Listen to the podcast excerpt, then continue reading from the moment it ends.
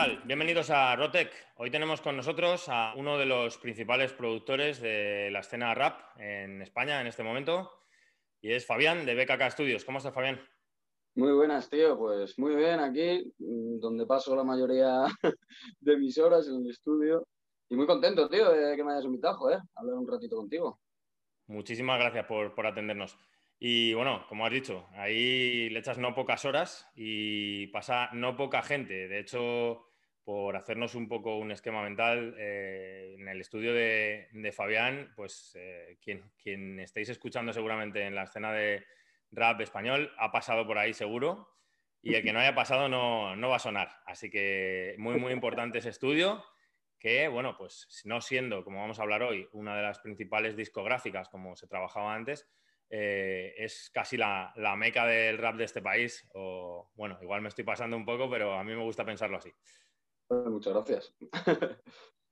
Bueno, pues queríamos hablar hoy, Fabián, contigo de cómo, sobre todo, cómo la industria eh, de la música ha cambiado a raíz de la tecnología y la innovación, ¿vale? Que es lo que nos gusta eh, tratar aquí.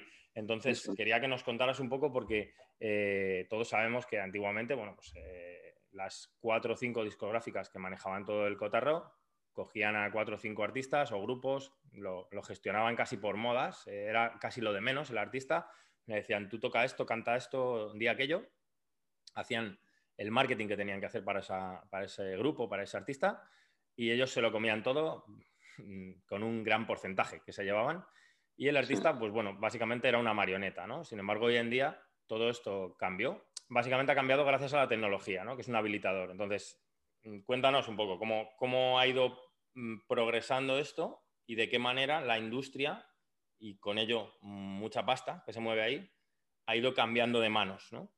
Sí. Es verdad que antes existían muchísimas discográficas a mayor o menor escala y, bueno, mm, eh, no solamente existían las cuatro grandes multinacionales que todo el mundo conocemos y, y, que eran los principales, sino que existían muchos.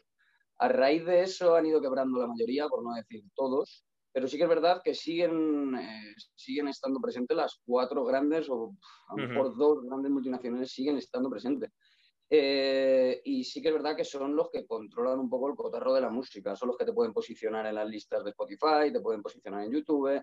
Entonces sí que es verdad que si tú eres un artista mmm, bastante conocido ya y te, te, reconoce Warner o te reconoce Sony y te fichan, lo más seguro es que suenes muchísimo y que siempre vayas a estar en las listas. Si es verdad que, por otro lado, eh, ha cambiado mucho, mucho, mucho el hecho de que cualquier persona desde su casa puede hacerse una cuenta de YouTube, eh, hacerse una cuenta eh, en Spotify, en iTunes, en Deezer, en Tidal, donde sea, y subir su música. ¿Qué pasa? Que luego a lo mejor en las listas no lo ves reflejado a ese tipo de, de gente que te estoy hablando y que lo suben desde su casa, les ves reflejados a lo mejor muy abajo cuando después en conciertos eh, llenan mucho más aforo que los que están arriba. claro, pero esto ya tiene más que ver con el famoso algoritmo, ¿no? Del que hemos hablado alguna vez aquí también. Más que algoritmos que te posicionan en todas las listas, entonces todas las radios tienen los permisos para poder, eh, esa canción está sonando 24 horas, casi les obligan, son, va todo por contratos. Entonces ahora los, exactamente, ¿eh? se invierte mucho dinero en publicidades, en que a lo mejor ya tienes que pagar tú para que esa música suene en la radio, cuando antes era al revés. Es todo un poco mucho recorrido y mucho, mucho más extenso. Pero sí que es verdad que eso, que ahora cualquier chaval o cualquier persona desde su casa puede llegar a las mismas visitas o los mismos números que con una discográfica antes. Entonces siguen existiendo dos, tres que siguen manejando mucho el cotarro y que tienen mucha presencia y que los artistas grandes están con ellas, pero también es verdad que muchos otros artistas independientes están al mismo nivel y era algo impensable antes. O sea, era impensable que sin una, si, eh, una discográfica detrás, sin una multinacional que estaba apostando y metiendo dinero contigo, puedes llegar a los números que están haciendo ahora mucha gente con vídeos sencillitos, vídeos caseros, con un audio guay, normalito. O sea, que es. Eh, todo el mundo tiene un móvil hoy en día. O sea, que prácticamente con eso, si tienes talento y eres bueno y te conviertes en viral, como decimos, pues eh, vas a tirar para arriba, ¿no? Y de ahí mm. tendrás visibilidad para que, bueno, te fiche alguien, como tú dices. Pero al final estas discográficas que, comentas, que siguen vivas, siguen vivas habiendo pasado por el aro, porque como dices, ellos te posicionan en YouTube, te posicionan en Spotify, al final tienen que jugar a ese juego, ¿no? Ya, se acabó lo que había antes y siguen vivas porque siguen jugando al, juego que marca tendencia ahora, por decirlo así. exactamente, exactamente. El artista en este caso, eh, antes todos sabemos que se llevaba, bueno, pues un porcentaje de los discos que se vendían, por decirlo así. Después llegó Apple y, iTunes eh, inventó el concepto de pagar 0,99 por una canción. De ahí se llevaban un porcentaje también, eh, del cual pues, parte era para la discográfica o parte para Apple. Ya ahí se empezó a partir el, pastel en más trozos y se empezó a, descomponer la tarta, por decirlo así. Eh, hoy en día, cuéntanos un poco, porque claro, hay mucha más competencia por esto mismo que dices, que se ha democratizado la capacidad de gente con talento de llegar a oídos de los que escuchamos, pero también se reparte el pastel con mucha más competencia. ¿Cómo gana dinero alguien que sube un vídeo a YouTube o, alguien que sube una canción a Spotify? Eh, si tú eres un artista independiente que no tiene ninguna discográfica, hay ciertas plataformas las cuales eh, tú pagas una cantidad simbólica, ya sea por canción que suben a Spotify o a distintas plataformas, o anualmente. Tú puedes pagar anualmente y puedes subir todo el contenido que quieras. A cambio, lo que hace esta plataforma es eh, distribuir tu música en todas las plataformas, eh, Spotify, eh, Tidal, Instagram, Amazon, él, te las distribuye. Se lleva un pequeño porcentaje, muy pequeño, que ciertas plataformas a lo mejor sí se llevan más que otras. por ejemplo, el que yo conozco que es DistroKid, tendría que ver si se lleva porcentaje o simplemente trabajan con lo que tú pagas anualmente, que es muy poquito. Entonces, de este modo, él la plataforma en la que tú estés suscrito te la sube a todas estas distintas plataformas digitales, como puede ser Spotify, como puede ser iTunes. Entonces, eh, eh, mensualmente te llegan eh, estadísticas de cuántas reproducciones han tenido tus canciones. Y respecto a esas reproducciones te pagan. ¿Cómo? Con publicidades. Con publicidades. Ellos se encargan de que antes, lo típico de YouTube, de que te sale una publicidad antes de o de Spotify, pues por ello está, está cobrando el artista. Vale, vale, vale. Tenía entendido que, por ejemplo, para hacernos una idea, eh, Spotify está pagando del orden de, atención, 0,0037 euros por escucha. Sí. es decir, la gente cree que con 100.000, si, si tienes 100.000 escuchas en un mes, 100.000 escuchas, que no son pocas, eh, lo máximo que ganas son 370 euros. Y para ganar 3.700 euros necesitas un millón de escuchas en un mes. YouTube todavía paga menos por reproducción. Y bueno, todas están más o menos de, ese estilo, pero pagan, me sorprende que pagan muy poquito al artista por cada escucha. O sea, tienes que tener un volumen descomunal, por lo que estoy viendo, para llegar a cobrar algo decente o, o, considerarte músico y vivir de esto, ¿no? Y sobre todo que tienes que mantenerlo en el tiempo, porque es otro de los, vamos a decir, problemas de de todas estas plataformas de la nube de streaming, que aquí el tema es mantenerlo y tienes que estar generando contenido, contenido, contenido, porque ya no te vale como antes vivir de un, de un hit que tuviste, ¿no? Eh, ahora tienes que estar todo el rato escribiendo, todo el rato grabando y todo, el rato, subiendo cosas guapas y compitiendo contra un montón de gente. Sí, todo el rato, tienes que estar todo el rato. ¿Realmente esta industria mueve tanta pasta como para que mucha gente viva de ello? Sí, mueve bastante, bastante, bastante pasta. También es verdad que la gente a lo mejor se confunde y a lo mejor, como tú has dicho, 100.000 visitas, joder, son muchas visitas y al final con 100.000 visitas casi no comes, eh, que son 300 y pico euros, no comes. Entonces la gente a lo mejor mm, eh, endiosa un poco esa figura de las visitas y demás, pero realmente las pasa un poco putas. También es verdad que, bueno, ahora en época del COVID, pues más difícil aún, pero sí que es verdad que hay que sumarle conciertos, eh, bolos, entonces, eh, si eres un artista bastante conocido, eh, lo que más dinero te da, aparte de las redes, Spotify y las plataformas, son los conciertos.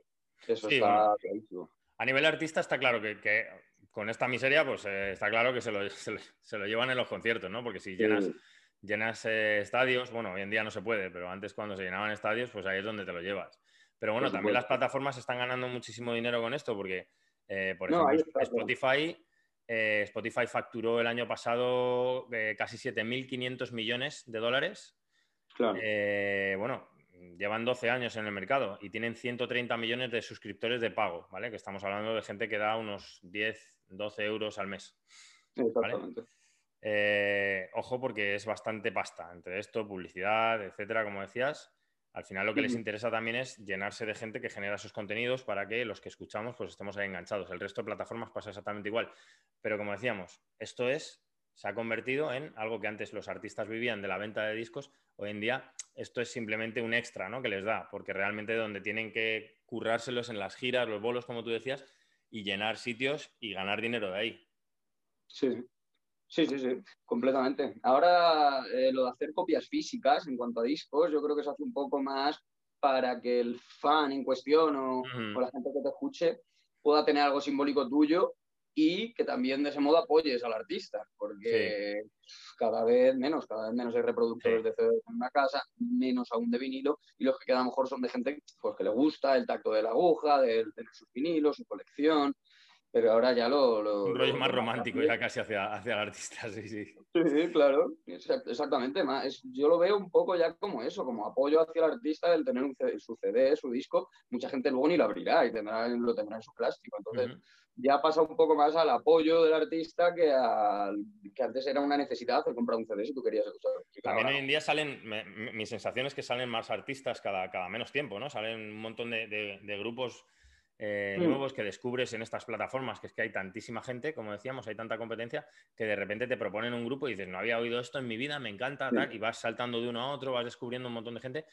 Eh, puede que promocionado, ¿no? Como hablábamos del tema del algoritmo y tú me decías que hay mucho de aquí, claro, esto es una variable más en el algoritmo. Es, oye, yo te coloco, pero una variable que pesa es cuánto me has pagado. Entonces, van, van subiendo, bajando, pero hay muchos, muchos grupos, como decíamos, hay pasta en la industria para, dar de comer a bastantes, pero también girándonos hacia el otro lado, el punto de vista, ¿no? hablábamos de las, de las eh, productoras, como por ejemplo eh, es tu caso, ¿no? Productoras más pequeñas, pero que, bueno, eh, tú has, sabido colocarte dentro de, un, espectro, dentro de un género en el que eres referencia. Y bueno, también la tecnología te ha ayudado mucho, ¿no? Porque antiguamente el poder grabar con cierta calidad de sonido a un artista bueno que va a lanzarse a top, como gente que has grabado tú, estamos hablando de Fernando Costa, estamos hablando de Natos Igual, que has grabado tú también, mucha gente muy conocida hoy en día, para llegar a esos estándares de calidad con lo que, con lo que saca esta gente, hace 10, 15 años era impensable que en un estudio como el que tú tienes y que gestionas tú solo, pudieras sacar esa calidad.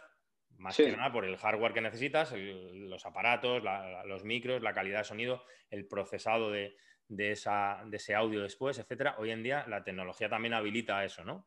Cuéntanos un poco cómo, es el tema de los equipos.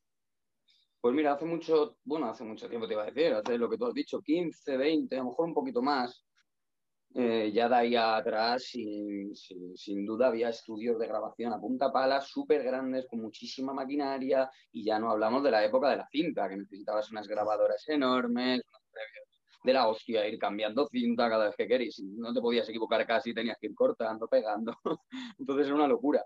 Entonces era lo que había y era donde tenías que grabar, en estudios, ya te digo, gigantescos, que gracias Mira, aquí en Boadilla, en Madrid, queda uno de ese estilo que se llama Pecado Estudios, que yo a mí he tenido la suerte de que me han invitado un par de veces, me he hecho amigo de, uno de los técnicos de allí y demás, y eso es impresionante, pero es impresionante.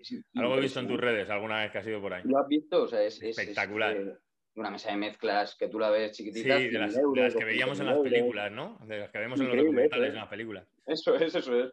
Entonces, eh, creo que aquí en España de esas magnitudes solo quedan ellos, para que te hagas una idea. Antes había muchísimos, había un montón de gente. Entonces, eh, eh, lo que hemos comentado antes es que ahora con un ordenador chiquitito no necesitas ni una caja de ritmos, no necesitas, mm, no necesitas nada. Con un ordenador y un programa puedes hacer un instrumental, puedes hacer una melodía, puedes hacer una batería. Del mismo modo, con un micro mm, baratito, hombre, es verdad que yo, yo siendo muy friki del sonido y todo esto, sí que noto mucho la diferencia de grabar un micro de 100 euros. yo, te he visto, yo te he visto unos micrófonos que valen más que mi casa. he, tenido, he tenido cosas guays, pero eh, yo lo noto muchísimo, lo noto muchísimo. Pero sí que es verdad que si tú en tu casa con un micro de 300 euros, un, buen espacio sonorizado, porque al final es muy importante que no haya reverberación dentro de la sala, un, previo normalito, pero que tengas una buena señal. Después, si lo tocan unas buenas manos, una buena mezcla y un buen máster, hostias, es algo que hace 30 años era impensable. Que con 500 euros y un buen oído y saber mezclar bien, puedas llegar a sonar en unos estándares que nadie se va a dar cuenta de si estás grabando con un micro de 500 euros o un micro de 300 euros. Y, hoy en día, en las plataformas en que escuchamos la música, ellos te exigen un mínimo de calidad, ¿cierto? Para poder sacarlo. Te exigen que tengas en el máster, sobre todo, que tengas unos, unas directrices que te dan ellos que van en cuestión de loops, que son medidas. Entonces creo, pues bueno, estoy seguro que Spotify, eh, creo que ahora mismo la medida está en menos 12 loops, YouTube está en menos 14. No es que te lo exijan como tal de, hombre, si tú envías un máster, eh, para que te hagas una idea, mm, eh, a partir de cero hay saturación, si tú envías un máster que está saturando un decibelio, seguramente el, Spotify te diga, oye, que esto no me vale. Pero si tú, eh, Spotify te está diciendo que está a 12 loops el máster y tú se lo envías a menos 9 loops en vez de menos 12, lo que hace Spotify es boom, limitártelo automáticamente con, con limitadores que tienen ellos. Entonces no es que tengan un baremo de calidad que te vayan a decir, oye, esto suena mal, no, no te lo puedo subir a mi plataforma porque suene mal, pero sí que a lo mejor se pueden poner un poco pesados en eso, en que haya saturaciones, pero vamos, en cuanto a baremos de calidad no hay. No hay de que te digan. O sea, que es mucho más, es mucho más sencillo que alguien que, que, que, tenga talento incluso se pueda grabar a sí mismo y subirlo a una plataforma de estas. Se podría hacer. Exactamente. Exactamente. Exactamente. Tú puedes estar en tu casa con un micro de 200 euros, en un segundo grabarlo Spotify que nadie te va a decir nada, nadie te va a decir nada, nadie te va a decir nada. Si es verdad que, bueno, yo se nota mucho en cuanto al oyente al escuchar una buena mezcla y un buen máster, un oyente que no sonido, que no sepa nada, escuchar una buena mezcla y un buen máster con su reverb bien sin estridencias agudas, sin estridencias medias, eso el oído, sin tú darte cuenta, te envuelve y necesitas volver a escuchar la mezcla y volver a escucharlo. Y...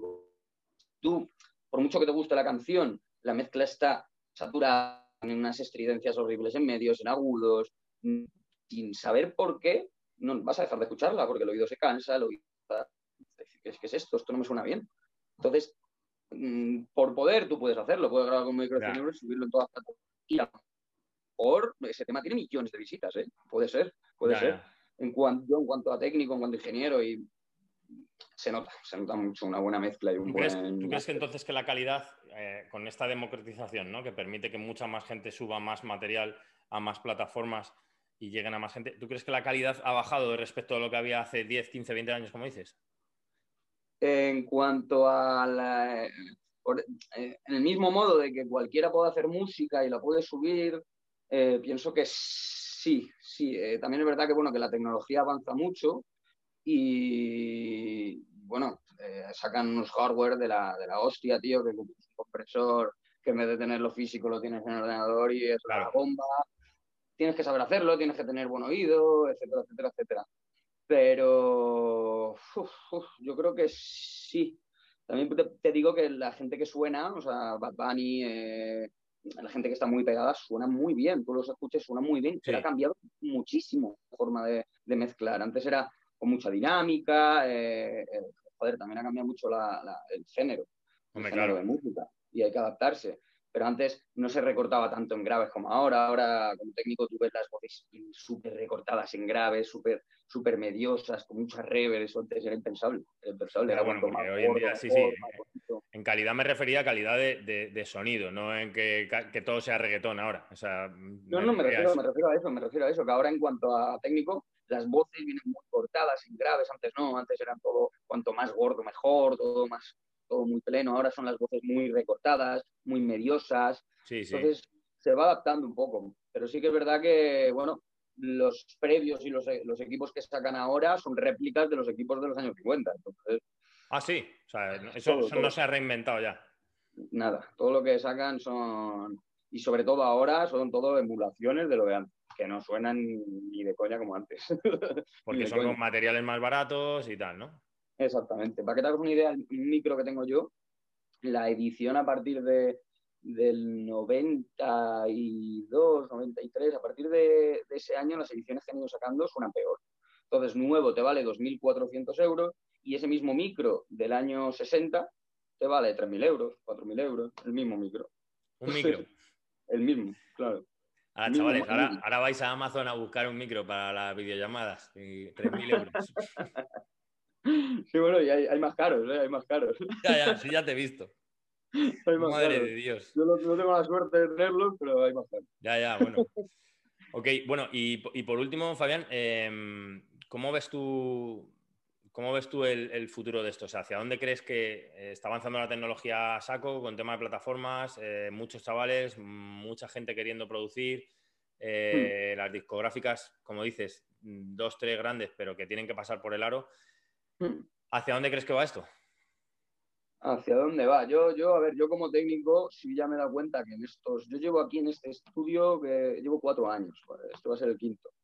Eh, a raíz de esto y que he visto cómo ha desarrollado tanto la industria y lo que te he contado de que cualquiera se puede comprar un micro, me he dado cuenta de que mucha gente se está intentando subir al carro. Al carro de me compro un micro de 300 euros, pongo cuatro espumas en mi habitación, pongo cuatro LEDs y que venga todo el mundo a pagarme 30 pavos el tema, cuando yo no sé ni lo que estoy haciendo, pero bueno. Entonces, ¿hacia dónde va a ir? Pues pienso que, para largo. Pienso que aquí en España ha llegado la, sobre todo, estoy hablando de España, ha llegado el género urbano para muy largo.